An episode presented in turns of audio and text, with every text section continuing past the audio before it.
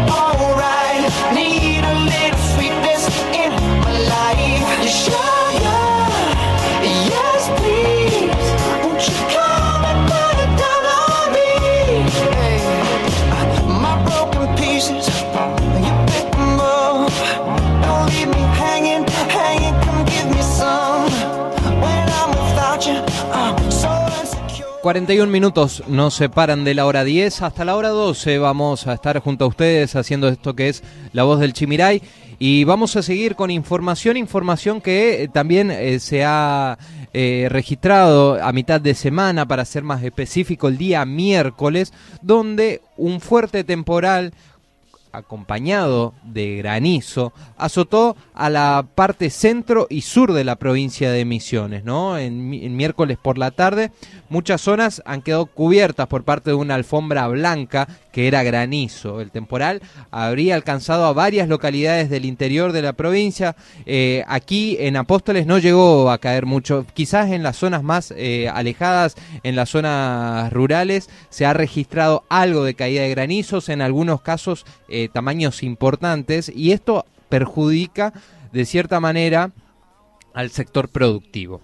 Es por ello que a quien vamos a escuchar a continuación es a Vilmar Müller. Él es presidente de Feria Franca Misiones, quien habló un poquito sobre esta problemática donde varios productores debieron eh, solicitar asistencia específicamente y esto también puede repercutir en lo que son los productos de Feria Franca, habiendo escasez en algún tipo de productos, como así también esto hace que se disparen los precios. Lo escuchamos, Vilmar Müller, presidente de Ferias Francas de Misiones. Hablar un poquito del último temporal granizo que afectó a gran parte de la provincia, cómo se vieron afectados los productores.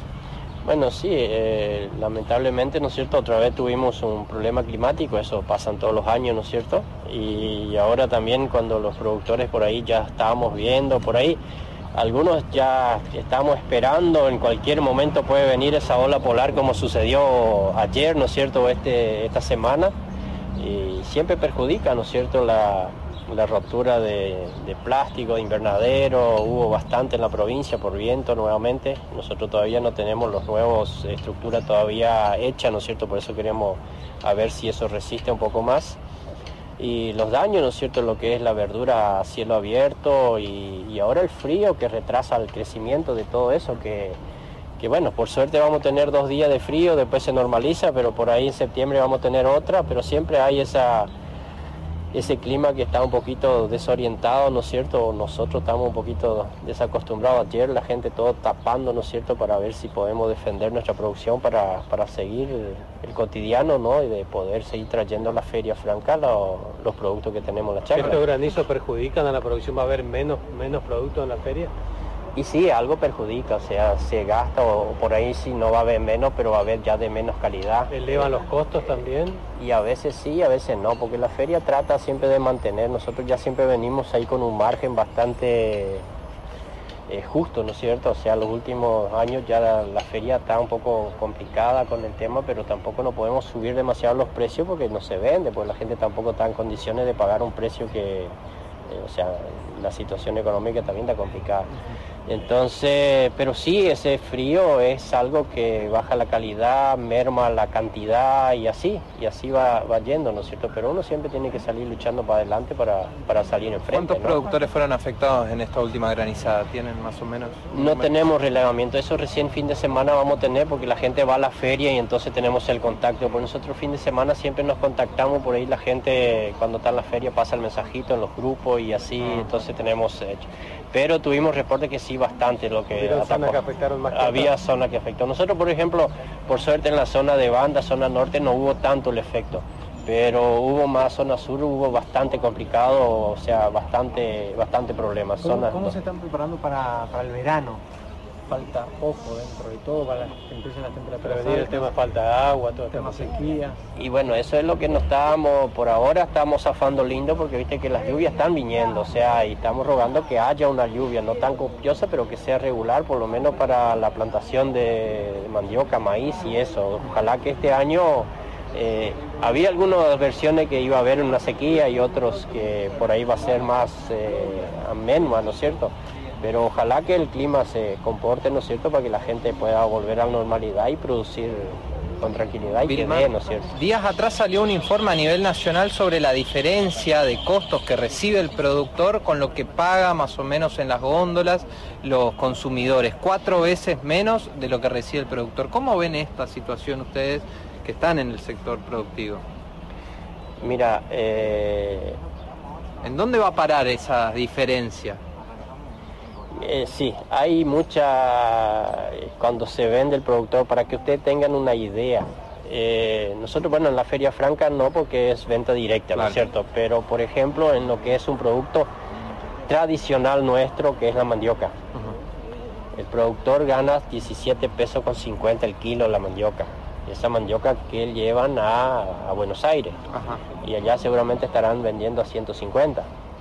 Entonces, bueno, pero tenés una larga cadena, tenés el flete, Logística. todo. Eh, nunca no, nosotros no, no nos pusimos a poner esos números, ¿no es cierto? Pero seguramente cuando le pones, o por ejemplo un local, a veces el costo de tener el local, eh, por ejemplo en Posada mismo podés ver que un local en la zona centro va a vender el producto más caro que en el barrio.